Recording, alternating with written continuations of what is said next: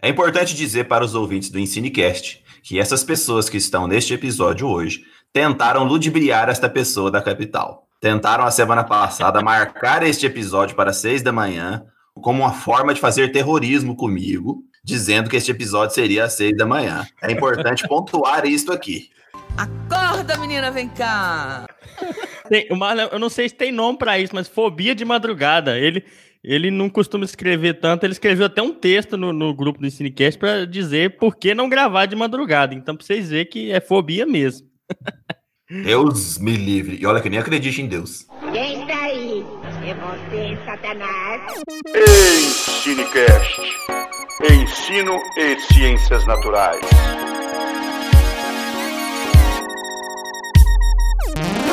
Olá, caros primatas da internet, bem-vindos a mais um capítulo da nossa epopeia épica pela ciência e educação. Se nós estamos vencendo, eu ainda não sei, mas estamos na labuta e os nossos números têm crescido, isso é muito bacana. Aqui quem fala é o James, diretamente de Jataí, no miolo do Goiás, e hoje a gente está aqui com um time de peso para falar sobre biologia da conservação, parte 2, né? Biologia da conservação, o retorno, né? Sei lá como é que seria isso aí. Mas diretamente já tá aí o Fernando também. Fala aí, Fernando. Salve, salve, galera! Como diz os conterrâneos aqui de Jataí, hoje eu diria que eu estou ligado no 12. Acordei às 5h30 para pedalar, já pedalei. E estamos aqui para essa discussão hoje que vai ser polêmica, no mínimo. Vamos lá. Como é que consegue, né? Uh, mas é para pedalar a gente consegue. Mas tem uns que acordam 5 h 20 da manhã por aí, não para pedalar. Que é o Cristiano também, diretamente de Jataí. Fala aí, Cristiano. Fala, meus queridos ouvintes do nosso EnsineCast. É isso aí, James. Como diz o Fernando, ligado no 220 aqui, ó. Para não. Gente, esse tema de hoje é fantástico, hein? Esse tema a gente tem que pensar, tem que discutir. Por quê? Porque da mesma forma que tem fake news de tudo quanto é tipo, na parte da conservação também aparecem umas barbaridades inacreditáveis. Vamos falar um pouco disso, hein, James? Vamos seguir. Aí. E diretamente da capital ele, o Malon, que não acorda às 5h20 da manhã, não consegue. Misericórdia, essas pessoas que acordam às 5h20 da manhã.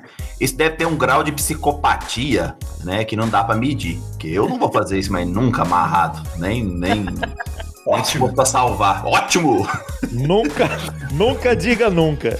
Não, eu posso dizer, eu, eu, eu só acordo na, na, eu só acordo esse horário aí se for obrigado mesmo, na marra. Bom, Bom dia, boa tarde, boa noite, pessoal do Ensinecast. Um prazer estar aqui e vamos discutir aí ah, esse tema que realmente eu vou falar sobre ele com um grau de profundidade extremamente grande. Mentira! Mentira! Água na canela. É, mas eu vou dar pitaco. É isso aí, James. é isso aí. É, estamos gravando esse episódio aqui às 9 horas da madrugada pro Marlon tá? O Marlon a 9 horas da madrugada para ele ainda, o fuso horário dele lá tá diferente, em Goiânia. Então vamos lá. E diretamente de Jataí também, você costuma madrugar, Evelino? Fácil, com facilidade, ou você acorda tarde? Uai, todo dia, né? Tem filho não tem direito de acordar tarde, não. Aí, ó. E diretamente já tá aí Eveline, né? Se apresenta aí, Eveline. Olá, olá, pessoal. Tá todo mundo bem? Tô aqui para aprender junto com vocês de uma coisa que eu entendo quase nada hoje. Então bora lá. E é isso aí. E antes do episódio começar, aqueles recados de sempre. Ô, Fernando, por que, que você não tem me lembrado que nos últimos episódios eu não falei do grupo do WhatsApp? Uai, porque de certo eu também não tenho lembrado, né? Mas é isso aí, nós temos Facebook, temos Twitter, né? Temos Instagram, essas redes sociais todas. A gente não recebe um pão de queijo por esse Cinecast aqui. Nós estamos ricos. Eu não conheço um divulgador científico rico no Brasil, mas esperamos que você compartilhe esse episódio, que nos siga, né, que nossas redes sociais nos envie uma mensagem e participe do nosso grupo do WhatsApp. Para participar é só nos mandar uma mensagem em qualquer uma das redes sociais do Ensinecast que a gente coloca no grupo, tá? E mande críticas, sugestões, comentários, essa participação é muito importante, porque com uma boa construção científica e educacional, suas, suas opiniões, críticas e comentários são essenciais e principalmente, é claro, suas discordâncias, tá? Muito obrigado, nos ajude que a divulgação científica não é fácil.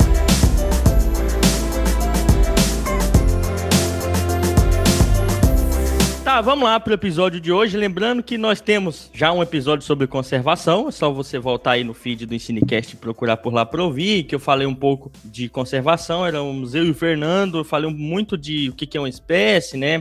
O que é essa diversidade que a gente fala quando a gente fala de conservação. Um episódio interessante, volta lá para dar uma conferida. E hoje é para a gente expandir esse assunto aqui no, na, nessa parte 2, né?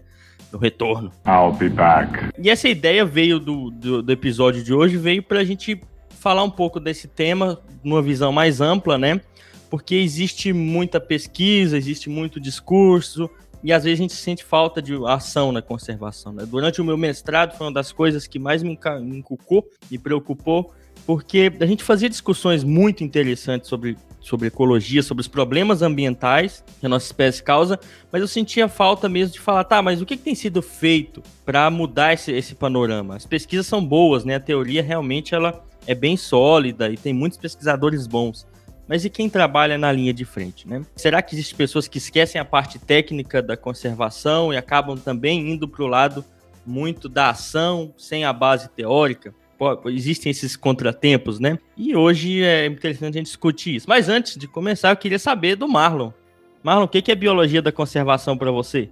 Eu vou falar, vou fazer uma visão de leigo, né? Eu entendo que biologia da conservação é, é fazer com que os habitats ou a, convivência entre, entre seres humanos, animais, vegetação, seja de alguma maneira conservado é, de forma natural, né? Que, não, que, que, a, que a gente não vá lá e, e, destrua o habitat, ou desmate o habitat, ou alguma coisa assim. Eu entendo dessa maneira como leigo, né? É, é o que eu ouvi falar. Eu nunca pensei numa questão teórica sobre isso, considerando minha formação de química. Mas quando eu ouço a palavra, né, biologia da conservação, a palavra conservação me remete a essa visão ingênua de que os animais devem ser preservados, a vegetação deve ser preservada do jeito que está, a gente não deve interferir nesse ambiente. E, e quando eu ouço biologia da conservação também, eu não penso nessa questão do sustentável, não né, de, traba de trabalhar de maneira sustentável com esse ambiente, explorar esse ambiente de maneira sustentável. Não.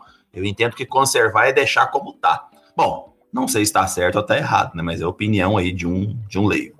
É isso, é intuito. E aí, Cristiano, ele está certo ou ele está errado? O Marlon, legal, essa, essa observação é muito interessante. Quando a gente pensa em conservação, a gente tem que entender um ponto importante. Durante muitos anos, todos os estudos voltados para a questão da conservação muitas vezes eram direcionados para uma ou para poucas espécies presentes em uma determinada área, em uma comunidade. Os estudos vêm crescendo muito e a base teórica dessa conservação começa a ganhar subsídios muito fortes, como, por exemplo, o estudo das redes de interações entre organismos. Nenhuma espécie vive sozinha, as espécies interagem com diversas outras espécies. Nós temos espécies chamadas espécies chaves. Essas espécies chaves se relacionam com um número muito maior de outras espécies, por isso que elas são importantes e chaves. É impossível se pensar em conservação sem se ter um conhecimento das interações que essas espécies exercem umas com as outras. Então, os estudos das teias tróficas, teias de interações dentro de comunidades naturais, é o primeiro passo para que você possa pensar em conservação. Não é, gente, aquela visão romântica de que a gente tem que tornar as áreas completamente intocadas. A conservação é você conseguir produzir e obter aquele recurso que você precisa, só que de uma maneira inteligente, utilizando todas as potencialidades que a própria natureza já apresenta. É o que a gente comentou, por exemplo, é você produzir em um sistema agroflorestal onde você utiliza todas as interações entre organismos e o ambiente em favor ou a favor dessa produção. E isso aí desta maneira a gente começa a entender que conservação é muito mais do que a gente ter uma espécie bandeira, seja uma onça, seja um lobo, seja uma árvore, para se pensar nessa conservação. É com conhecimento científico e com muita pesquisa de campo. É muito interessante, né, quando a gente fala conservação, porque é uma coisa que ela tem até em comum com a educação ambiental, e elas são parecidas na sua origem, por alguns aspectos, é que é uma ciência da. é um campo da ciência da emergencial, né? Que surgiu a partir de demandas do, de um mundo que a gente estava mudando e está mudando para pior. Estamos causando uma série de desastres ambientais, né? Digamos assim, em escala mundial. E, e como é uma, um campo da ciência, é uma ciência recente, tá, gente? É uma ciência multidisciplinar recente. Ela co se consolidou ali na década de 80, principalmente ali na década de 90. Então é bem recente, né? O que quer dizer que ser multidisciplinar? Que é uma ciência que depende de vários campos para funcionar. Como, por exemplo, ecologia, evolução, genética, antropologia, sociologia, política, história. Então, ela mescla campos da biologia, das ciências naturais, com campos das ciências sociais, que é muito doido para uma ciência, né? Algo muito interessante que mostra a capacidade dela interagir mesmo. Ela precisa disso para interagir, para resolver esses problemas que a nossa espécie tem causado a não saber se relacionar com os ecossistemas naturais, né? E ela surgiu dessa demanda, né, a partir dos impactos da nossa espécie e ela tem um objetivo principal de prevenir essas extinções, essas perdas de habitats, né? Então, as espécies desaparecerem, ambientes desaparecerem, né? E também tentar reestruturar ambientes, reintroduzir espécies, né? Tudo isso, é claro, é bem mais complexo, tem um monte de coisa envolvida aí. Tudo isso para garantir um, um, funcionamento des, dos ecossistemas e um funcionamento do planeta, a vida no planeta como um todo. Porque senão a gente sabe, né? Vai dar merda, vai. Então, é, a biologia da conservação se relaciona com os tópicos de desenvolvimento sustentável. Qual é a relação entre eles? Porque, à medida que vocês estão discutindo aí o que é biologia da conservação, eu fiquei pensando assim, que parece o que, que a gente discute lá em desenvolvimento sustentável da educação ambiental. Pode falar, Fernando? Não, não, pode falar. Vocês vão falar aí. Vocês que são da área. Ah, você estava em outro, você tava, você tava em outro videozinho aí e perdeu completamente. Eu estou escrevendo, eu escrevendo, eu tô escrevendo um e-mail aqui. Quando a Eveline começou a perguntar. Não, não. É, quando a Eveline começou a perguntar, eu nem, eu já, já saí, porque assim, eu falei, a hora, a hora que ela começou com a pergunta, eu já pensei, não é para mim. Você é vergonha da profissão! É, a, a gente está com dois da ecologia aqui. Eu vou responder, eu que sou da educação? Claro que não, né? Pois é, então eu entendi igual a Evelyn também, gente. Eu tinha entendido igual a Evelyn também. Então, a, a pergunta é se biologia, o que, que, tem a ver biologia da conservação com desenvolvimento sustentável? O que, que tem em comum? Se são talvez a mesma coisa, Evelyn? Isso. Então, o, o desenvolvimento sustentável ele é um dos resultados dos processos de conservação, né? E, e, vale lembrar, né, quando a gente fala sustentabilidade, naquela definição clássica que a gente vê na escola, é utilizar recursos hoje em dia e manter a capacidade do, do, dos recursos para as gerações futuras, né, mantendo recursos para o futuro, é, primeiro que a gente tem que tomar cuidado por dois aspectos. Não dá para ser purista demais, né? Não existe espécie, não existe exploração que não cause impacto. E por outro lado, a gente também não pode ser, né, tem gente que acha que ser sustentável já basta, sei lá, você fazer plantio direto. Estou sendo sustentável na minha fazenda. Pronto, minha consciência está limpa. Então, assim, o desenvolvimento sustentável, depois que você tem as noções de, que, de conservação, de manutenção dos ecossistemas funcionais aí ao longo de muito tempo, o desenvolvimento sustentável ele acaba sendo uma consequência, né? De, de, de tudo isso. E, é, e, é, e essa é uma, a parte do desenvolvimento sustentável, ela tá mais ligada à educação ambiental, porque é uma parte que lida um, pouco mais, até às vezes bem mais, com a sociedade, né? Então, assim, é um, eu digo que a, a, o desenvolvimento sustentável é um resultado também dos processos de biologia da conservação. Eveline, só complementando o, que o James colocou, eu acho que vale a pena a gente pensar da seguinte forma também. Desenvolvimento sustentável, né, essa sustentabilidade que tanto se fala, é algo muito subjetivo. É impossível você pensar em sustentabilidade sem um conhecimento que eu havia falado antes, de todas essas interrelações que vão manter o equilíbrio entre as populações de plantas e, e animais de uma determinada área. Se eu não sei isso, se eu não sei a capacidade de suporte de uma determinada área, eu nunca vou entender o que é essa sustentabilidade, qual que é esse nível de sustentabilidade. Tem um exemplo que é muito interessante. Lá no Pantanal existe uma espécie de árvore chamada manduvi. É uma estercúlia, uma esterculiace. Esse manduvi, é, ele tem uma importância interessante lá, tá? Pensa nela. O pessoal estuda arara azul, e essa arara azul começou a ter um declínio muito grande das populações dessa arara azul. E o pessoal investigava, não encontrava doença, não encontrava nada nela. Até que eles conseguiram perceber e, e entenderam que o manduvi tem uma, tem uma madeira muito macia. E o pessoal do Pantanal, os pantaneiros, usam muito para fazer canoas. E o uso excessivo dessa árvore, a derrubada excessiva dessa árvore, estava impossibilitando a nidificação. Essas araras fazem ninho no oco desse, desses manduvis. Sem um local específico para fazer esse, esse ninho, as populações começaram um declínio acentuado. Foi preciso entender essa interação e a dependência dessa espécie de planta para a nidificação dessa arara, para a partir daí começar todo um trabalho de conservação de aumento das populações dessa, é, desse manduvi para que as araras voltassem a ter maiores locais para nidificação. Então, essa sustentabilidade ela vai depender desse conhecimento da biologia da conservação. E como o James colocou, ele é extremamente multidisciplinar, a gente precisa de vários conhecimentos. E, e um dos conhecimentos que o James ele não citou é a parte econômica, porque aí sim a gente entra diretamente na questão desse desenvolvimento, buscando o equilíbrio dessa comunidade toda associada. Então, assim, é, é, a gente pode falar que eles estão linkados, mas não são a mesma coisa. Tá? A uhum. biologia da, da conservação é o, é, é o conhecimento, é a produção desse conhecimento em si. O desenvolvimento sustentável é o uso desse conhecimento para a manutenção desse equilíbrio. Beleza, agora eu entendi. Uhum. Mas deixa, deixa eu só, já que vocês me instigaram a falar, deixa eu só dizer homem. ainda uma questão conceitual, né? Há uma discussão, pelo, por exemplo, pelos ambientalistas, é, inclusive em relação a essa questão da própria terminologia, né?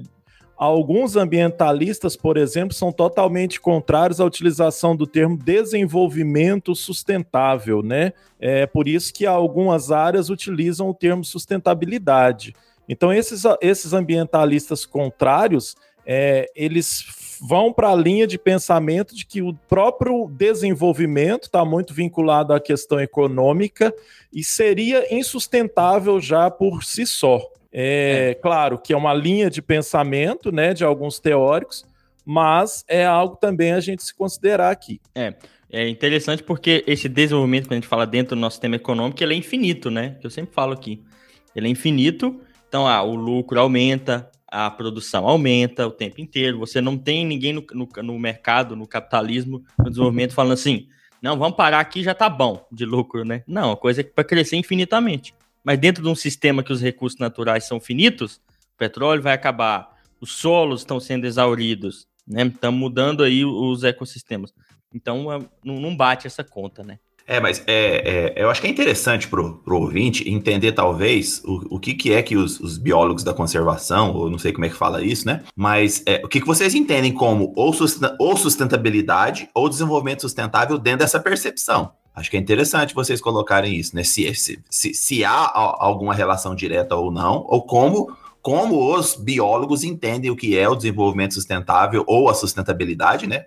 Dentro, de, dentro dessa concepção. O que vocês acham? Tá, vamos lá. Então, o, o, que, o que a gente entende hoje como sustentabilidade é, é justamente nesse sentido que eu falei, que a gente, apesar de a gente saber que a gente precisa manter os recursos naturais para gerações futuras, a gente também sabe que não dá para ser purista, né? não dá para ser 100% sustentável, né? Por, por, vários motivos. Então, o desenvolvimento sustentável hoje é diminuir progressivamente, pelo menos no, na, na, na Mas só, só colocando lenha na fogueira, James, quando você hum. diz isso, eu penso que depende muito de qual é, é, grupo social nós estamos dizendo, né? É, se a gente for falar, por exemplo, de comunidades ribeirinhas, tem muitas comunidades ribeirinhas que elas são praticamente sustentáveis. É, elas, é, naquele habitat onde elas vivem ali, naquela região, elas têm uma relação completamente sustentável é. é naquele espaço. Uhum. Eu tenho um exemplo né, que é interessante. Olha, quando a gente fala de desenvolvimento sustentável, e aí a gente fala que é uma coisa para a espécie inteira, é, é uma coisa que é para resolver o problema para a espécie ter, a gente parece estar tá homogeneizando demais. Todo mundo tem o mesmo papel e causa os mesmos problemas. Primeira coisa, né? Existem grupos que é, degradam mais o meio ambiente do que outros. A gente tem que tomar muito cuidado com isso. Um exemplo interessante sobre o desenvolvimento sustentável é assim: o pessoal, e aí é tem uma discussão muito polêmica dentro da biologia da conservação, que é o pessoal fala assim: ó, vamos fazer uma exploração sustentável das florestas. Ela vai ficar em pé, mas as pessoas vão lá coletar recursos. E um exemplo interessante, que é um estudo feito com populações de é, castanheira, né, que acompanhou aí a extração, né? Aquela que chama a extração sustentável, que tira só o fruto dela e tal. O que, que é o problema? O pessoal pensava que era sustentável. Aí quando foram acompanhar, o que acontece? O que, que é coletado da castanheira? A semente. Eles perceberam que o que era tratado como sustentável estava diminuindo e a previsão era para daqui 100 anos, 100 anos não ter indivíduos novos de castanheira porque os frutos eram coletados intensamente. Então, primeiro, existem muitos equívocos na, na, na, no que se fala de sustentabilidade porque depende de estudos, às vezes, extremamente complexos. Né? Então, quando a gente fala disso, a gente tem que pensar em aspectos diferentes, em ambientes, ecossistemas diferentes em populações diferentes como essas populações interagem com, com, com os ecossistemas e extraem recursos. Isso que é importante, né? Não dá para homogeneizar também. Ô James, e aí é importante a gente, é, mais uma vez eu vou reforçar, o termo sustentabilidade, ele é muito subjetivo. O Rei Gota, no nosso episódio falando sobre educação ambiental, ele deixou isso de maneira muito clara. Ele falou que ele não, ele, ele não aceita essa terminologia de desenvolvimento sustentável, até mesmo pela diversidade de situações que nós temos. É. E, e, o jeito que é ensinado na escola, né? A gente fala como se fosse isso, né? É um, é um termo, é um conceito, mas o interessante é colocar essa discussão, que não é simples assim. É Exatamente. É... E o James mostrou mais uma vez, nesse exemplo das castanheiras, a, né, o pessoal que pega os cocos lá, os ouriços, depois abre tudo. Se não tiver um estudo para avaliar a capacidade de suporte de coleta dessas sementes, não adianta, você não vai alcançar esse equilíbrio de forma nenhuma. Né? Quantas sementes são necessárias deixar no sistema para que a regeneração natural possa acontecer? Isso é um estudo que pode demorar décadas, que vai envolver recursos. A partir desse estudo, aí sim, aí você tem subsídios para que esse desenvolvimento que se diz sustentável possa acontecer.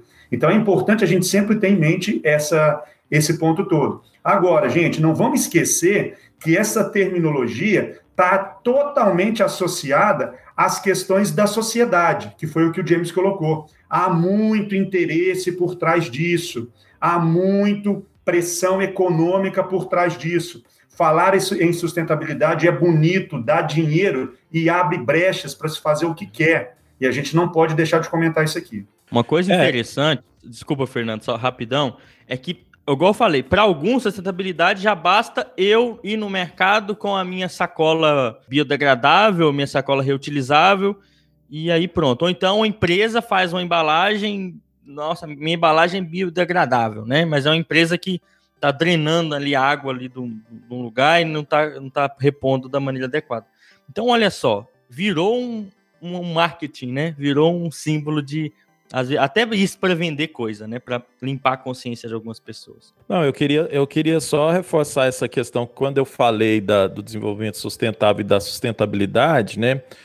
Como acho que os ouvintes estão percebendo, é porque se trata de um, um conceito muito importante que muitas vezes ele é entendido de forma diferente, né? E ele é estudado e ele é aprofundado e desenvolvido de forma diferente. Então, quando a gente está falando, por exemplo, de sustentabilidade nessa perspectiva de, da, das comunidades ali conseguirem, né, é, é, sobreviver sem causar impacto ou mínimo de impacto naquela região e justamente trabalhando a partir da, do que aquela região oferece, não quer dizer que não há outras formas de pensar esse desenvolvimento ou sustentável ou esta sustentabilidade. Porque quando a gente sai, por exemplo, do exemplo que eu falei da, da questão da comunidade ribeirinha, é muito fácil a gente pensar é, em, em, uma vida sustentável para pessoas que optam por ter esse estilo de vida, como as, as ecovilas, né? Ou por pessoas que já nasceram e foram criadas naqueles ambientes com aquele modo de vida.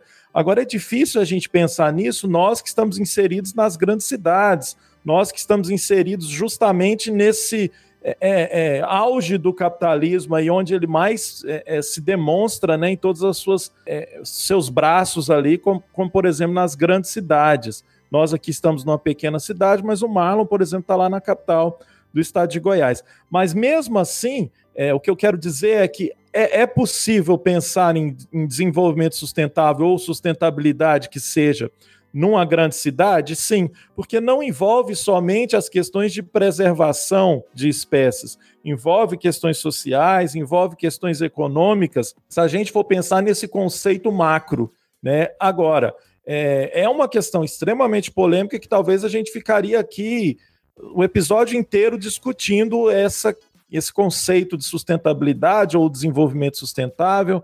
É, e a gente, é, para avançar, né, eu acho que dá para a gente associar essa questão da conservação, como os meninos já falaram, que está associado com esta, esses conceitos aí. Né?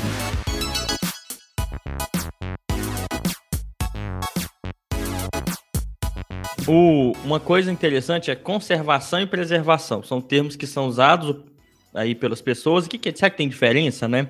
É, preservação é uma corrente filosófica aí da ecologia, por muito tempo foi usada, que falava, olha, a gente tem que deixar os ecossistemas lá, áreas naturais lá, as pessoas não podem passar lá. É deixar lá, preservar, manter lá. Já a conservação leva em consideração justamente a interação com as pessoas, como que tem um papel importante aí. É, essa é uma diferença básica. Ah, essa, essa, essa, essa, essa colocação que você, que você, você disse agora é, é o que confunde. Né, uma, um, meia, uma meia é, hora para editar esse, essa entrada do Marlon. É, Não é internet, é o Marlon mesmo. Eu quero morrer, gente. Eu quero morrer. Não, não, não edita, não, gente. Coloca como se fosse um tipo, um, uma entrada, né? Um remix, né? Um remix. Essa questão de preservação, conservação, isso é extremamente importante conceitualmente. Porque a percepção que eu tinha era de preservação, não de conservação. Vocês entenderam isso? Enxergaram?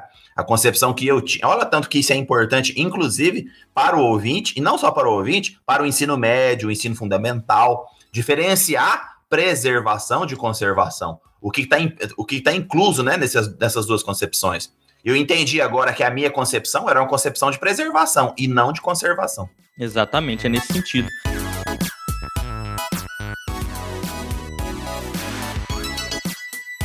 Uma coisa que eu queria colocar agora, uma discussão, aproveitando para a gente entender que essa relação, para a conservação, a gente tem que. A gente se relaciona com economia e com essas, com essas questões. O que tem sido falado hoje em dia, uma discussão acalorada, é o papel dos agricultores na conservação. Né? E esse é um tema que, para muitos, pode ser polêmico. E o pessoal Eita. às vezes diz assim, ó.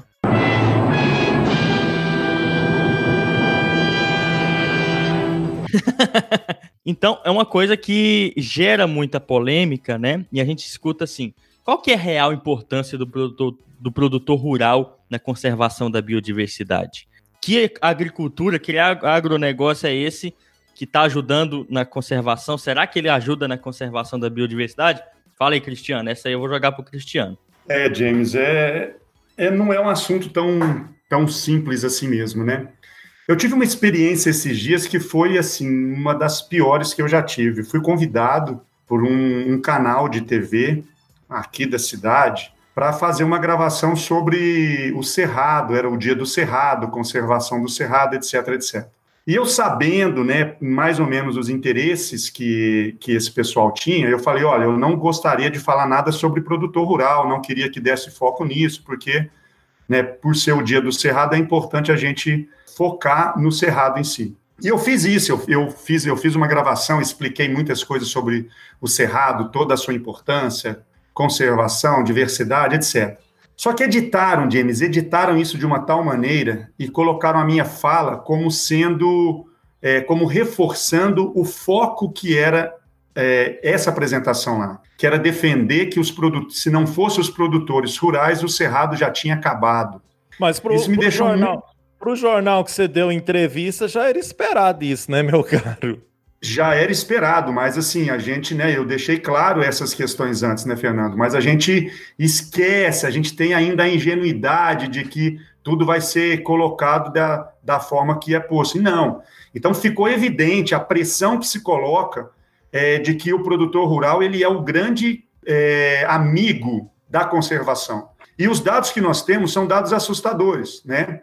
A agricultura, além dela desmatar, além dela fragmentar, ela não tem uma política adequada de conservação, principalmente do solo, que foi o nosso último episódio, né? Último não, né, Demis? Um episódio atrás aí a gente falou bem disso. Existem ferramentas para amenizar o impacto dessa agricultura, desses pecuaristas nessas áreas naturais. Mas não existe ali é, uma conservação, né, ou uma sustentabilidade, ou um desenvolvimento sustentável, a gente pode utilizar esses termos todos que nós já comentamos alguma coisa, é, fazendo com que essa área se mantenha o mais equilibrada possível. Então, o impacto ele é direto, a conversão é direta. Né? O uso do solo ele passa a ser completamente diferente daquele que estava antes. A biodiversidade sai de mil espécies para duas, três espécies. Então, é, não tem como a gente falar de uma produção desse tipo, monocultura, é, modificação intensa de solo e tudo, e associar isso à conservação. É, pegando essa, essa fala do Cristiano, eu, eu, antes de fazer uma pergunta que eu queria fazer, eu vou citar um exemplo, né? Eu, eu não sou de Jataí, mas eu fui criado vindo para Jataí, e aí em Jataí, quando eu vinha criança, criança, adolescente, a gente ia muito para o mato, né? Pegar cajuzinho do mato, é, gabiroba, a gente tinha muitas planta, plantas, plantas é boa, né? plantas frutíferas aqui, né? Ai, região. minhas plantas! É, e, e aí, hoje eu pedalo muito na região, né? E é muito triste a gente ver que praticamente grande parte dessas plantas, algumas espécies acredito que é, não estão mais lá, né? E isso é graças principalmente à questão da monocultura. E aí eu queria perguntar, então, é, sobre essa questão, né? é possível conservar o cerrado pensando nessa perspectiva da monocultura em regiões, por exemplo, como o sudoeste goiano, que tem uma terra extremamente fértil e agricultável? É, essa é uma pergunta que fazem, né? Vamos, vamos ver primeiro o que, que resta do cerrado. O cerrado aí perdeu já eu não sei como é que tá hoje em dia, eu lembro de 2012 já era mais, mais da metade, quase 60% do cerrado, é, já tinha sido perdido por causa dessa, dessa agricultura. Uma coisa interessante, a gente tem que pensar o quê? O que, que são os impactos que essa, que essa monocultura causa, né? A monocultura fragmenta, então esses corredores ecológicos, né? Você, você perde, o que, que é isso? São, são áreas que conectam esses fragmentos florestais e de cerrado, são perdidos. E o que, o que, que a gente fala de conservação? A gente às vezes fala de espécies, né? Ah, uma onça, ah, gabiroba, ah, a gente, a gente conserva o funcionamento do ecossistema. As espécies interagindo ali e um ecossistema estando saudável. Porque se um ecossistema está saudável, nós, é, vamos, falar, vamos ser um pouco antropocêntrico agora, nós recebemos serviços por isso. Aspas, né? Bem serviço, acho tão esse termo, mas nós nos beneficiamos com isso. Seja, por exemplo, com a manutenção do, do ciclo da água, né?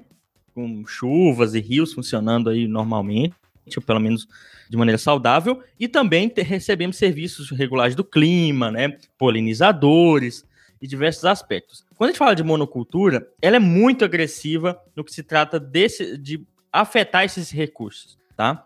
E vamos pensar, a gente está falando da agricultura, não nem da pecuária ainda, mas a agricultura, ela, além de fragmentar, ela muda é a conectividade, né?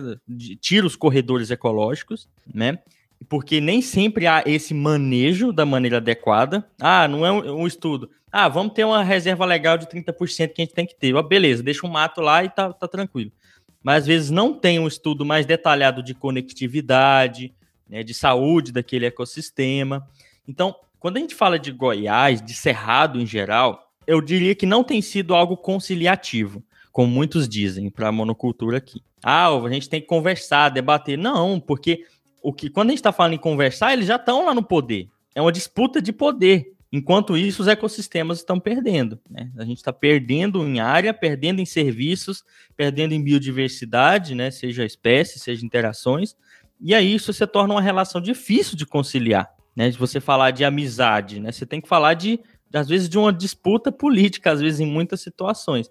Agora, especificamente o que você falou, Fernando, será que dá para conservar o cerrado dentro dessa perspectiva de monocultura? Pois é, mas... eu diria que não. Pois é, mas só pegando o gancho do que você falou aí, James, assim, é, é eu penso que é, é, importante destacar porque a gente sabe que há uma ampla campanha de marketing do, do agronegócio, né? Uhum. O agro é pop, passa na Globo aí direto. E quando você diz isso, que alguns conservadores falam dessa questão, É, eu fico pensando e refletindo quando eu fiz essa pergunta, porque eu fico refletindo justamente nisso. Eu sou leigo na questão da conservação também, quase como o Marlon, né? Só não sou tão porque eu sou biólogo. É, mas eu fico pensando justamente nessa questão. A que ponto nós poderíamos pensar que talvez o agronegócio impacta e influencia tanto na visão ou no posicionamento de determinados conservacionistas é, que trabalham em amplamente,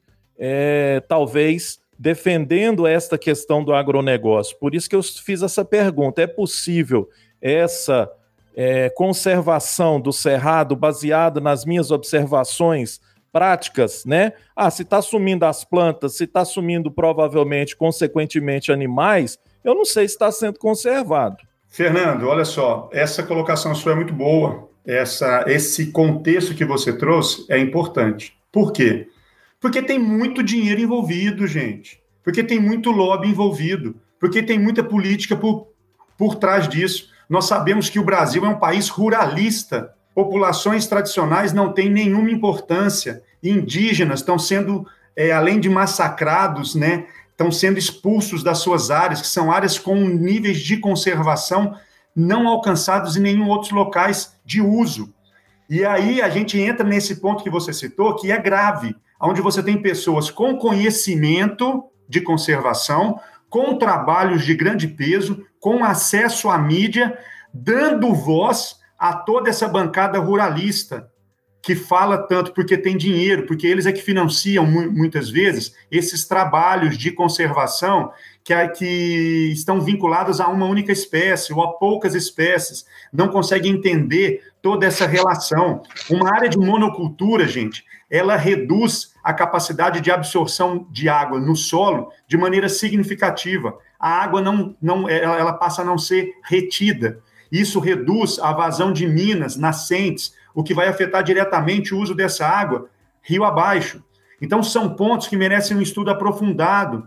Só que a gente sabe muito bem qual é, é, é o momento que nós estamos vivendo hoje. O momento é caótico. Né? A agricultura chegou a um ponto de ter é, liberações de agrotóxicos de uma forma que nunca houve na história do nosso país.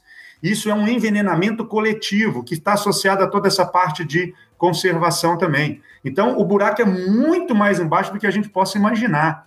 Né? E essas pessoas que estudam. Pode falar, Evelina estava pensando, a impressão que eu tenho como leiga é que então a biologia da conservação é como se fosse uma ciência vencida, vencida não no sentido assim é, de que não serve para nada, mas de que ela está lutando para mostrar uma coisa que a sociedade, o capitalismo não vai absorver, ou não? Isso, é exatamente é, isso. Verdades é, inconvenientes. É, exatamente. Vamos pensar dessa forma. A biologia da conservação é uma ciência contemporânea de extrema relevância para todos os aspectos da nossa sociedade, só que não tem abertura para uma grande divulgação como o lado ruralista de produção de tudo tem. Ou seja, é, a gente pode pensar que a biologia da conservação ainda não está sendo vista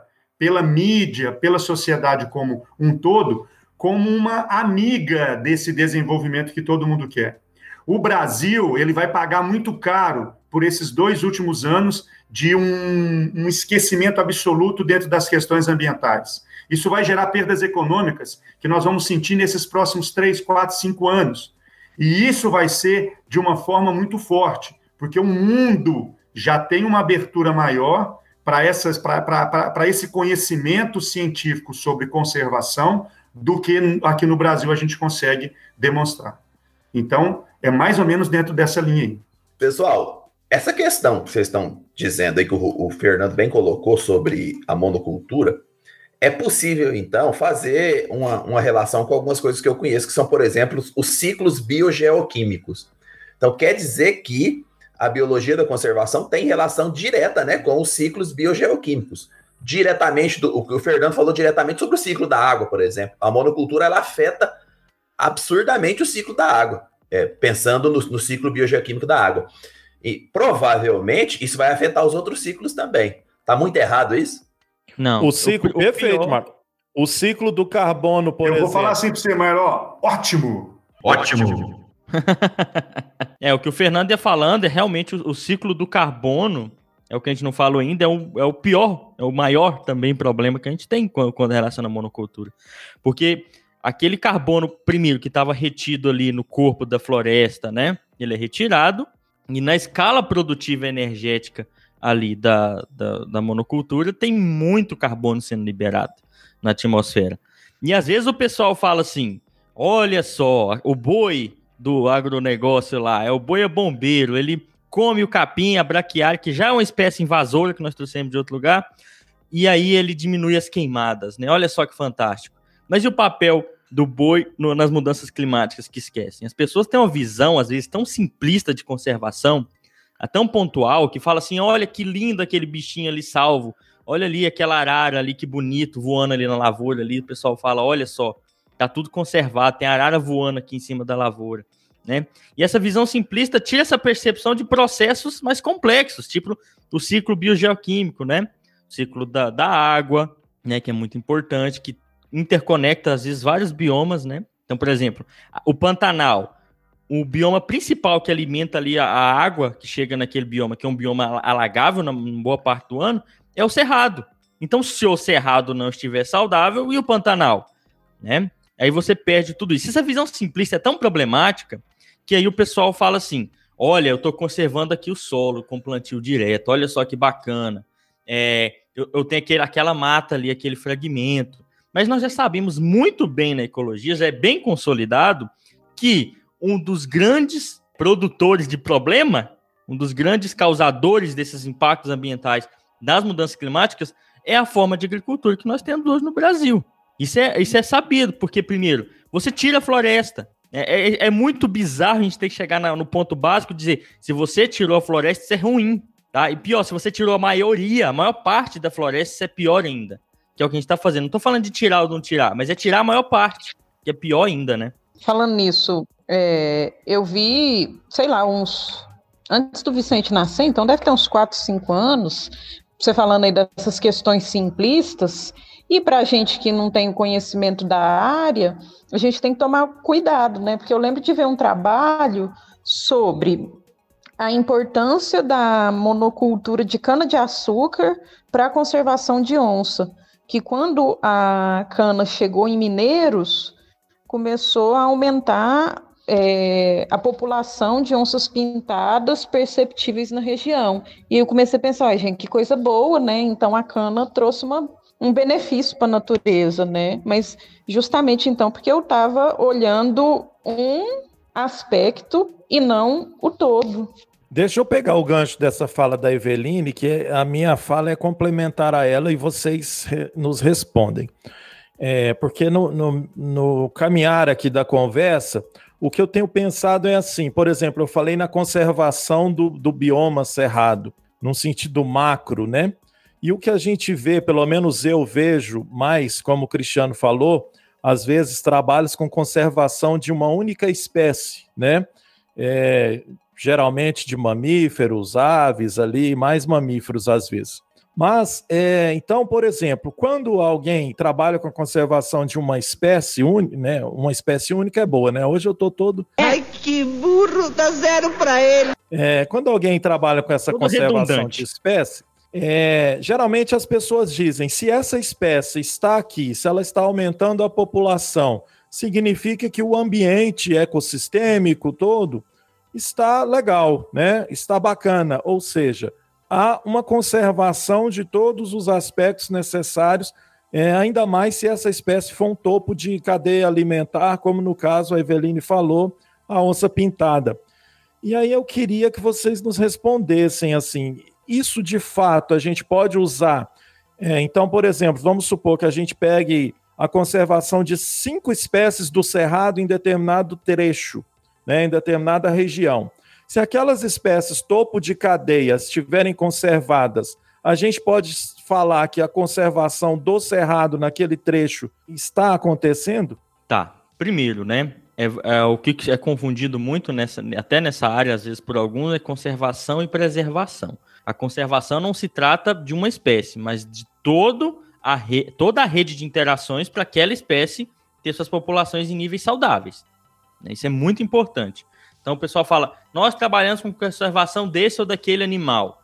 E a pessoa automaticamente ela tem que explicar o que, que ela está trabalhando para conservar os ambientes que é de vida daquele animal. E às vezes o que a gente vê nessa, é vendido nesses, nesses tipos de conservação é só a espécie. E aí você não vê o entorno. E aí acaba a gente falando, ah, canavial é bom para onça. Tá, mas e toda a rede de interação da onça? E os outros animais, e as plantas, e a biodiversidade envolvida? Então, aí, a conservação não se trata de espécie X ou Y, mas da saúde dos ecossistemas. É claro, existem espécies que são bons indicadores da saúde de um ecossistema. Né? Nós sabemos muito bem disso. E para estratégias de conservação, manejo de conservação, você escolher um número X de espécies, dependendo do bioma do ecossistema, para aquelas espécies serem indicadores, com base em muito estudo, às vezes é realmente é muito válido. Né? Mas agora, no caso da cana-de-açúcar, eu acho muito, muito complicado você atrelar um tipo de produção agrícola, e eu tenho até outro exemplo depois, com uma espécie. Né? E, e o que, que, tem sido falado e é, é, de, do, dos ecossistemas como um todo, das plantas, das interações. E é isso que eu vejo em muitos discursos, gente, e que eu acho às vezes raso para divulgação, para divulgação da conservação das, da, das espécies, da biodiversidade. O pessoal fala disso, mas eles não falam do, do aspecto amplo. Né? E o outro exemplo era, lá, lá em Mato Grosso, agora o pessoal disse que está fazendo conservação, plantando, fazendo corredores ecológicos com seringueira ou eucalipto. E tá lá, olha que beleza biodiversidade. E tem uma ema passando lá dentro do, dos eucaliptos. O seu, e, eu, e eu vendo aqui no mestrado, a minha turma, a gente ficou bem ressabiado, porque a gente conhece o que é um corredor ecológico saudável. E não tem só uma ema lá e um bem TV e um anu lá dentro. Você escuta diversas espécies, você e você conhece diversas espécies de plantas que ali vivem, né? Então, é, às vezes a conservação é vendida de uma maneira bonitinha, mas às vezes falta pessoas entenderem que tem coisa que não é conservação. É vendido como, mas não é. Né? E tem um papel muito pequeno para a conservação dos ecossistemas, tipo cana-de-açúcar, que é um tipo de cultura extremamente danosa para o solo, para os recursos hídricos principalmente, né? e aí você fica naquela questão. Né? Será que está conservando? Então a gente tem que ser muito crítico no sentido de ver se a, aquela conservação de espécies X ou Y tem por trás um, um, plano de manejo que envolve os ecossistemas que aquela espécie vive, os corredores naturais. Tá? Espero que eu tenha ficado claro aqui o que eu falei. Então, James, muito é... cuidado, gente. Muito cuidado mesmo. Eu acho, que, eu acho que ficou bem claro, sim, tá? O nosso objetivo não é desmerecer nenhum trabalho de conservação que vem uhum. sendo feito.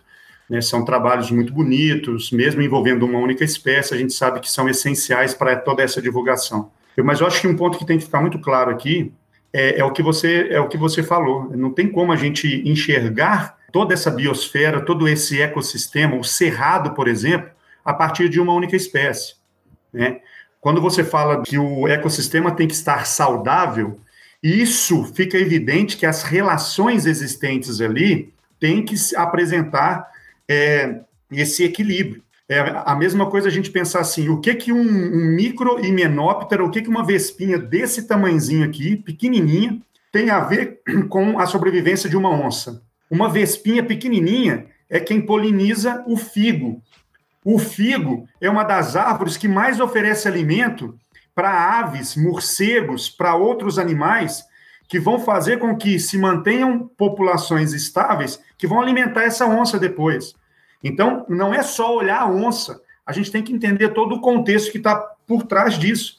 É, essa é a grande questão. Aí que está o grande arcabouço científico que merece ampla divulgação. Isso acontece o tempo todo. Nós temos trabalhos sendo feitos em várias partes do Brasil, né, é, levantando a, a, a condição de comunidades inteiras, e não só de uma ou duas espécies. E o que mais falta são políticas públicas adequadas para o incentivo a esses trabalhos. O que a gente vê muitas vezes é um, ter, é um terceiro setor, às vezes ganhando cada vez mais grana, envolvidos com trabalhos muito pontuais e os trabalhos que tentam uma visão muito mais ampla, não recebendo tanto direcionamento de recurso assim para que esse conhecimento possa ser maior. Então a gente pode, a gente já joga uma outra situação aí, que é a questão da, das políticas públicas que vêm sendo trabalhadas hoje com relação a essas pesquisas para um entendimento maior. Ô, James, podemos citar a questão do PELD, que o Fred já veio falar aqui. As pesquisas ecológicas de longa duração né, é uma ideia fantástica, é você entender a dinâmica de desenvolvimento desses, desses ecossistemas. Aí sim nós vamos ter embasamento sólido para essa conservação. Uma crítica rápida é que essas espécies bandeiras, que a gente fala que são espécies escolhidas para representar uma causa ambiental. Então elas são escolhidas para representar e não para ser. Então, elas têm é, que representar, é claro, mas tem que ter uma explicação ali por trás de como elas representam uma causa como um todo. A, a arara, a, a causa do cerrado, e aí você acaba trazendo um monte de outras coisas. E às vezes projetos de longa duração, tipo PELD, não tem tanta visibilidade, né? Por quê? É claro, as pessoas até tentam, mas é porque as pessoas chamam a atenção muito por animais vertebrados coloridos. Isso é bom. Só que se isso for usado de maneira simples assim, só, ah, só esse animal, perde o sentido. Então, você, se você for usar esse tipo de, de, estratégia, você tem que trazer todo o significado ali por trás. É a onça, tá? Mas é o cerrado, é a Mata Atlântica, né? É o Pantanal Amazônico, é um bicho que tá, tá toda banda aí. Então, olha só, espécies bandeiras são importantes, projetos de conservação com essas são importantes, eu não discordo, mas eles têm que trazer toda uma conectividade com a causa ambiental aí que às vezes, às vezes pode faltar e para o público leigo pode ser perigoso.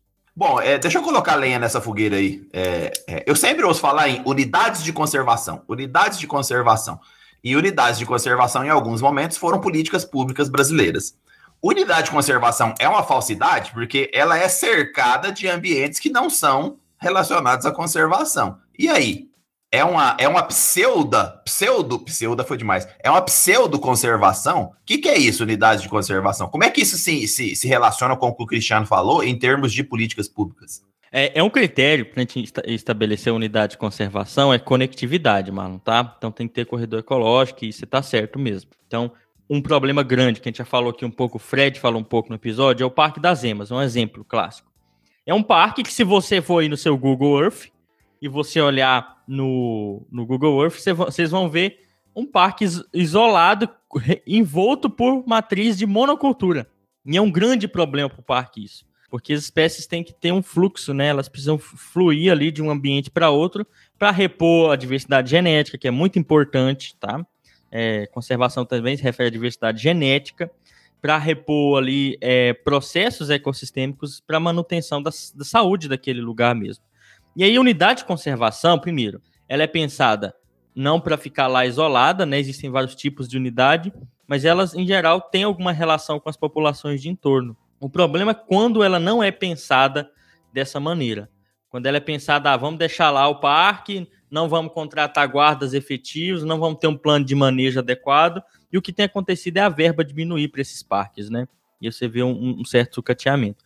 Então, você unidade de conservação ela precisa ser pensada para durar, para fazer conservação, para durar muito tempo, um tempo além do que a gente às vezes pode calcular. Só que se você deixar ela fragmentada, isolada, aí começam esses problemas. Então, é aquela coisa, é bonito na, na, no papel, mas e na prática tem vários problemas. Eu queria é, destacar algumas questões ainda sobre a questão da agricultura é, no último episódio que a gente, vocês gravaram, né? Eu não participei com a Doroteia, é, que é uma engenheira agrônoma que trabalha, dentre outras questões, com o agronegócio, né? É, ela ressaltou alguns aspectos aqui que eu penso que eu gostei de ouvir, achei interessante. Um deles, ela fala que a, ela chama de é, agricultura sustentável, né? Mas eu prefiro chamar de agricultura moderna mas ela fala que então dentro dessa agricultura moderna, é, um dos diferenciais que a gente tem é que os filhos dos agricultores hoje em dia foram para a faculdade, para as universidades e eles estão voltando para a roça, né, voltando para a terra e investindo muito no conhecimento científico e tecnológico. E o que leva a um aumento de produção e segundo ela leva também a uma questão sustentável e aí eu queria também fazer uma reflexão a respeito disso, porque é, eu, eu ouvi isso e fiquei pensando, né? Que bom que o conhecimento científico está chegando no campo Que bom que esse conhecimento científico está sendo utilizado. Ao mesmo tempo, eu fico preocupado com a questão de como o, o agronegócio ele vem se ampliando, como que ele vai ganhando espaço e terra. Quando eu falo espaço, estou falando de terra mesmo, e assustadoramente vão se perdendo trechos e fragmentos de biomas, né? É, então eu costumo falar, por exemplo, que eu conheço alguns agricultores aqui de Jataí e praticamente todos que eu conheço, eles cada vez mais eles arrendam terras, passam o trator, passa a corrente, arranca todo aquele cerrado para plantar soja e milho. E eu costumo brincar que o, o, o agricultor, se ele, ele tiver um pedaço de terra de bar da unha, ele já põe dois grãozinhos de soja ali para produzir alguma coisa, né? É, cada vez mais a soja, quem vai de Goiânia para Jataí, pode observar isso, cada vez mais a soja entra próximo à rodovia. No início do ano eu fui para a região do sul, em Paraná, por exemplo, você quase passa em cima da soja. Né? As estradas não têm acostamento, praticamente, e a soja vem ali em cima da estrada, praticamente. Então, é, ao mesmo tempo que a Doroteia vem e nos traz que a ciência está lá indo para o campo, eu fico ainda muito assustado e preocupado quando a gente está falando de conservação, no momento que a gente vê que cada vez mais é, me parece que não basta somente utilizar as áreas que já se tem, com a tecnologia que se tem. A gente sabe que o aumento da produção é cada vez mais. A Doroteia mesmo nos trouxe a informação que tem sojas geneticamente modificadas que estão preparadas para produzir mais de 200 é, sacas né, é, por hectare. Então, a gente sabe, por exemplo, que a tecnologia está ali, o investimento científico está ali. Mas por que então a gente continua aumentando essas terras agricultáveis? Uma, uma questão muito boa, Fernando, e que reflete um dado básico. O pessoal às vezes fala, fala, olha, agora a gente está produzindo muito mais por hectare. Aí eu pergunto, por que, que então que o desmatamento aumenta a cada ano? Onde é que, por quê? Hum, interessante, né? Ah, mas tem a pecuária, a área extensiva, que é uma coisa que nem discutiu também por, por enquanto tanto, mas que principalmente ali no Mato Grosso, Pará, está é, reinando, né, para abrir áreas. Mas olha, primeiro, uma coisa que a gente sempre fala no Ensinecast: ciência não é significado de coisa boa. O pessoal às vezes fala assim: nós estamos aqui amparados em ciência. Ah, mas que ciência é essa? Por que, que essa ciência é sua? Para fazer uma bomba nuclear? Então não adianta nada. A ciência é muito utilizada no agro, na, na, na monocultura, é claro. Muito. E há muito tempo. Talvez mais tempo do que é usada para conservação. Né? A economia vem primeiro que a ecologia. Então, são ciências da agronomia. O que, que é o problema? A ciência é usada para produzir mais, mas ela às vezes não dialoga com outros campos da ciência. E pior, di quando dialoga, acha que ela dita as regras e ouve o que ela quer da outra. Então vamos dizer assim, ó, vamos ouvir os conservacionistas agora. Aí eles falam: olha, essa área aqui não tá legal, conecta. Não, não, não, mas aqui não dá. Me, me fala outra coisa que eu posso fazer. Entendeu? Então esse diálogo ele é muito unidirecional entre esses campos da ciência aumente a produtividade e tudo mais. Mas mesmo assim, mesmo a produtividade aumentando por é, hectare, ainda é desmatado. O pessoal desmata, enterra, né? Enterra a floresta, já viram isso? Não sei se já viram. É, e aí deixa a área lá para plantar já. O problema grave disso tudo, né, gente, é que quando a gente fala disso, a gente precisa falar de uma coisa muito importante. Não existe solução sem a gente entender que esse modelo de monocultura não é funcional ao longo de, de muitos anos, tá? Ele não é capaz de manter o nosso planeta funcionando. As mudanças são muito pequenas nesse modelo para falar que eles mudanças no, no sentido de sustentabilidade para falar que ele é capaz de durar aí por milênios, tá? É óbvio. A gente tem desertificação acontecendo, então fica inviável. E aí o que que acontece? Quando a gente fala disso, a gente precisa falar, eu já conversei isso com alunos, com colegas agrônomos, a gente precisa falar em reformular esse modelo, em mudar isso, em falar de outro sistema de agricultura agrícola que não o agronegócio, que é um sistema que tende à acumulação de capital, de lucro. Então, os grandes produtores acumulam muita riqueza. E como é que eles fazem isso acumulando muita riqueza? Explorando de maneira extremamente rápida e depreciativa os ambientes. Ah, o Brasil depende do agronegócio. Infelizmente, depende economicamente falando. Infelizmente, gente, é isso. Mas e o futuro? Vamos ficar produzindo commodity até o nosso país exaurir? e aí os ecossistemas começarem a falhar, a Amazônia não tá lá mais e as chuvas para cá acabarem e o pessoal não consegue plantar. Essa noção ampla de ecologia que falta nessas monoculturas e que é muito importante. Então, reformular isso refere o quê? Mudar a maneira como a nossa economia funciona baseada nisso. Fazer economia local, então, na região, no estado, numa cidade, plantar diversas espécies que você não precisa trazer de fora, que você não manda para fora enquanto as pessoas daqui não têm que essa economia local ela, ela emite menos carbono, você tem uma variedade maior de espécies plantadas, que garantem uma variedade maior de, de, serviços ecossistêmicos, que garante até uma conectividade maior do que plantar eucalipto entre entre um fragmento florestal e outro. Então, falar disso, Fernando, falar dessa questão da agricultura, é, do agronegócio, como ele está posto, é polêmico porque a gente precisa falar de reformular ele. E isso incomoda quem está acumulando capital. E não dá para falar de conservação, novamente, sem falar de economia, sem falar de capitalismo. E aí que alguns conservacionistas, eu até entendo, mas às vezes eles pecam. Que é entender que a gente está tentando, pelejando para conservar lascadamente, enquanto as forças que estão no poder ruralista são abissalmente maiores. E às vezes a gente fala, nossa, estamos dialogando, quando você não percebe que você está obedecendo. Né? Você está ah, ganha, dá uma migalhinha ali para ele, nossa, olha lá, sustentável.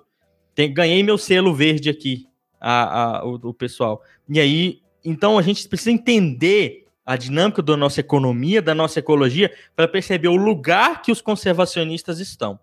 Que fazem trabalhos fantásticos, fazem, fazem bons trabalhos, mas que precisam entender o lugar político em que eles estão. Né? E, e para onde esse lugar político está nos levando em, em, em aspecto de espécie. Com essa fala sua, eu fico pensando assim: ao invés de romantizarmos demais, então temos que lutarmos mais, né? Eu uhum. penso que seria isso. Ao invés de, por exemplo, é, alguns conservacionistas se tornarem aí meio que, que influencers aí, né? Programa de televisão, é, viram uma, uma, uma, questão muito mais marqueteira, é, romântica. Talvez é, não que não deva ser divulgado os trabalhos, não é isso que eu estou uhum. dizendo. Né? Mas talvez lutar muito mais pela questão da conservação. Mas aí eu queria também colocar um outro ponto, que quando você fala que para falar de conservação não tem como não falar de algumas questões, como por exemplo a economia, James, eu queria colocar também que não tem como não falar da educação. Uhum. Né? Então, recentemente nós gravamos um episódio com o Marcos Reigota, que é um educador ambiental muito conhecido no Brasil, de uma vasta experiência nessa questão. Eu recomendo que vocês ouçam esse, esse episódio. A educação ambiental ela sempre teve muito associada com alguns trabalhos é, relacionados com a conservação.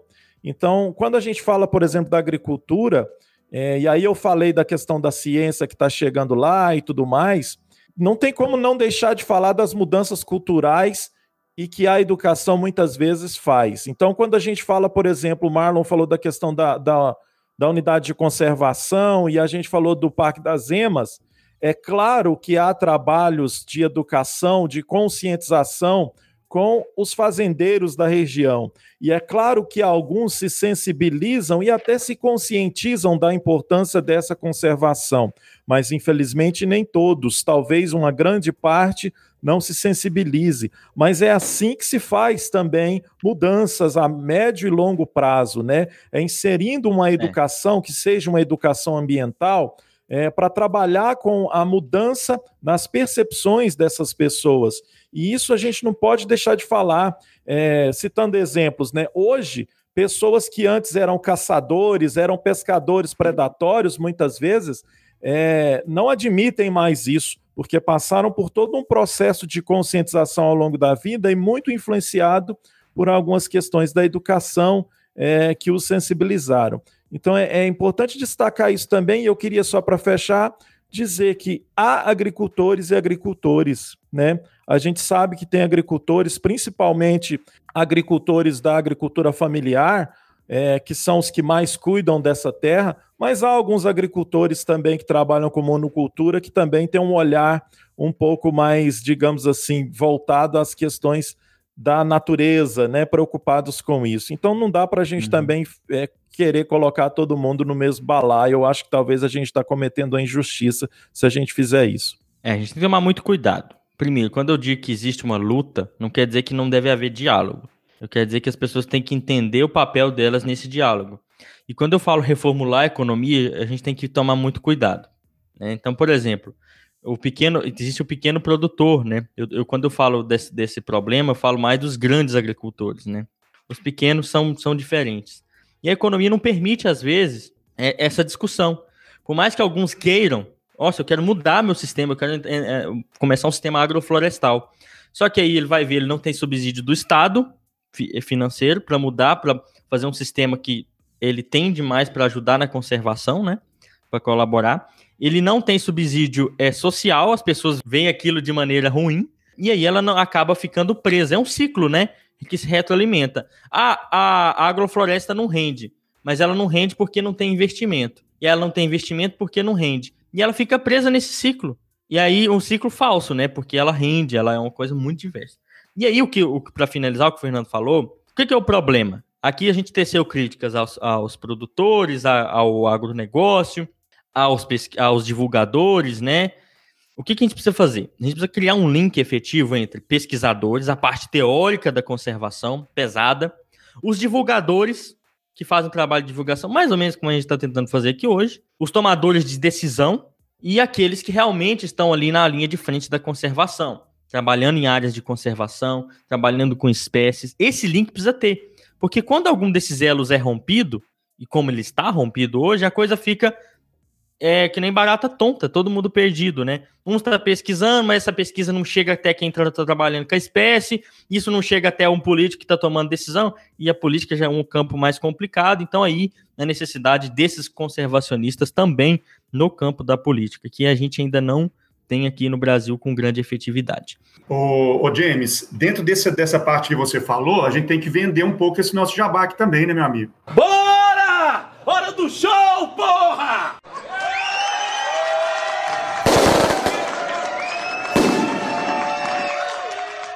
Esse trabalho da divulgação, ele é essencial. E vamos entender uma coisa todos nós aqui. Nós estamos diretamente vinculados a toda essa questão da conservação. Os nossos hábitos em todos os sentidos têm um lastro muito grande com todo esse processo, desde a nossa alimentação até os nossos, o nosso consumismo de maneira geral. A água que, que a gente usa em casa e até a forma que essa água ela é utilizada. E isso faz parte de todo o processo que o Fernando falou, dessa educação um pouco mais robusta, que tem que chegar até essas crianças, até esses jovens, para que eles possam entender esse funcionamento do todo.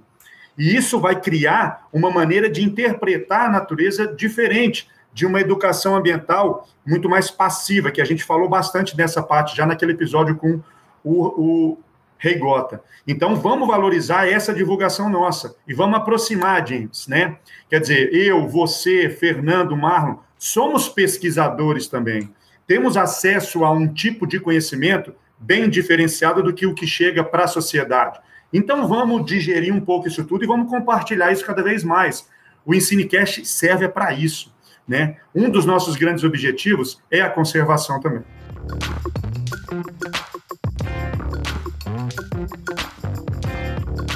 Então tá bom, acho que contemplamos vários temas. Aqui tem muita coisa que ficou é, posta, né, para ser discutida, coisa que a gente não pôde aprofundar tanto, mas que você tiver dúvidas, você pode sempre nos procurar. Quando a gente fala de conservação, a gente tem que falar dessas diversas perspectivas. Né? Hoje a gente falou um pouco aqui mais do agronegócio, da agricultura em si no Brasil, mas daria para falar de mineração, de garimpo, daria para falar dessas relações com a pecuária especificamente, falar de legislação, né, que é uma coisa interessante. Será que a legislação é pura, ela é boa? Se você tem a sua reserva ali legal, já está tudo ok para conservação? São discussões muito profundas que vocês encontram aí, talvez com mais profundidade em outros canais, que a gente está aqui para criar esse debate mesmo, tá?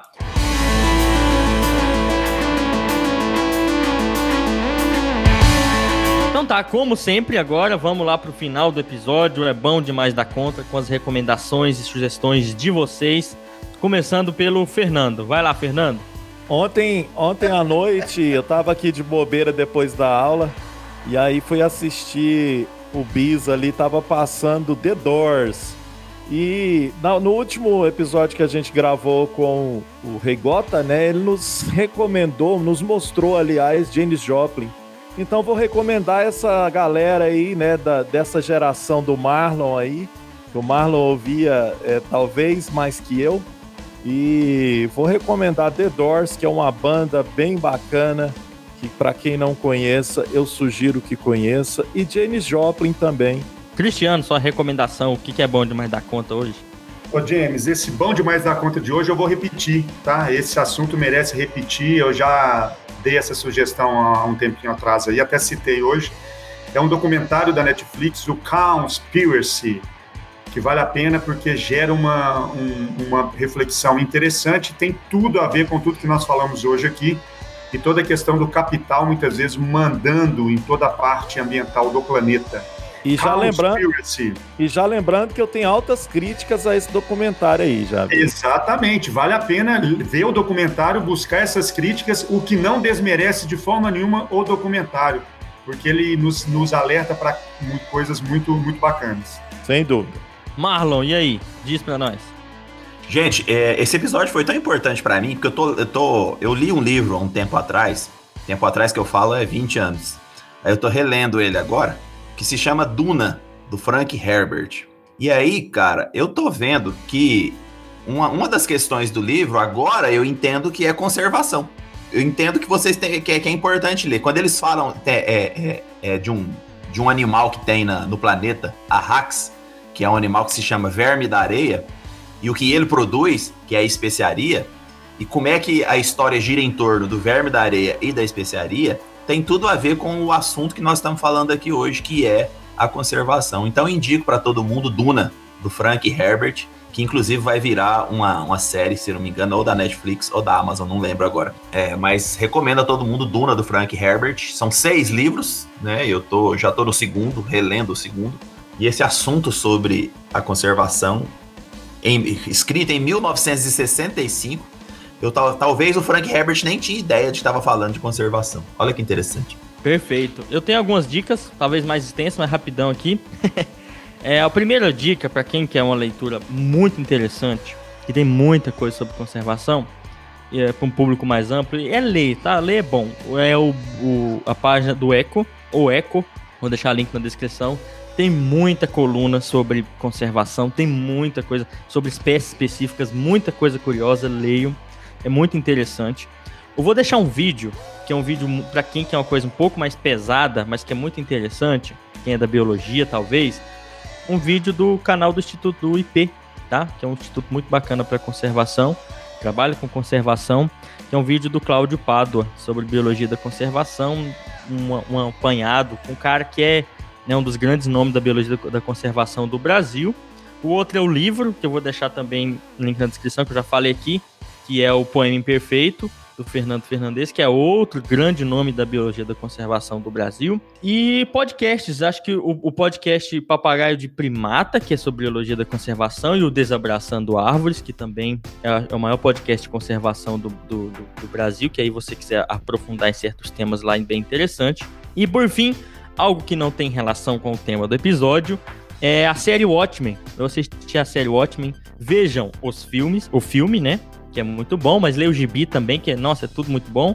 E a série é fantástica, tá? É uma, é a, pra mim, a melhor série do ano passado. Uma série muito boa. Já viu, Marlon? Marlon, que é fã de Watchmen? Tenho sérias críticas a esta série.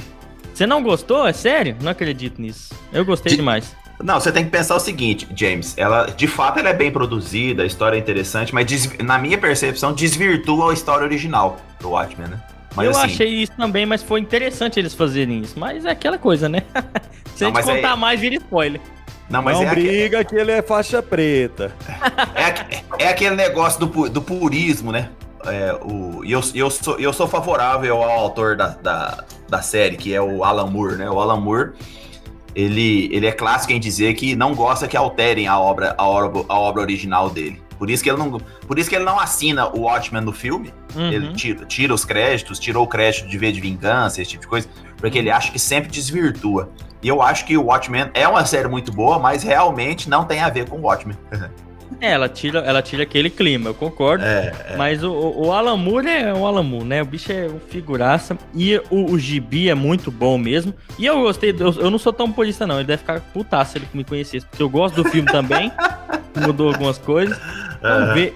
Leiam o Watchmen, tá? Leiam esse, esse conteúdo que eu mandei pra vocês, assistam, ouçam. Mas eu recomendo muito ler hoje em dia, tá? Ler é bom pra gente aprender a escrever melhor e dialogar aí nesse mundão doido, ainda mais sobre um tema que causa tanta polêmica. Muito obrigado a você que chegou até o final desse episódio. Lembrando que você discorda, acho que a gente falou boboca, bobagens.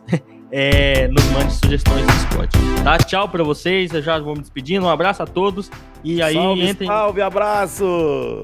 Valeu, galera. Um abraço para vocês. Nos acompanhem nos nossos canais e até a próxima. Tchau, tchau.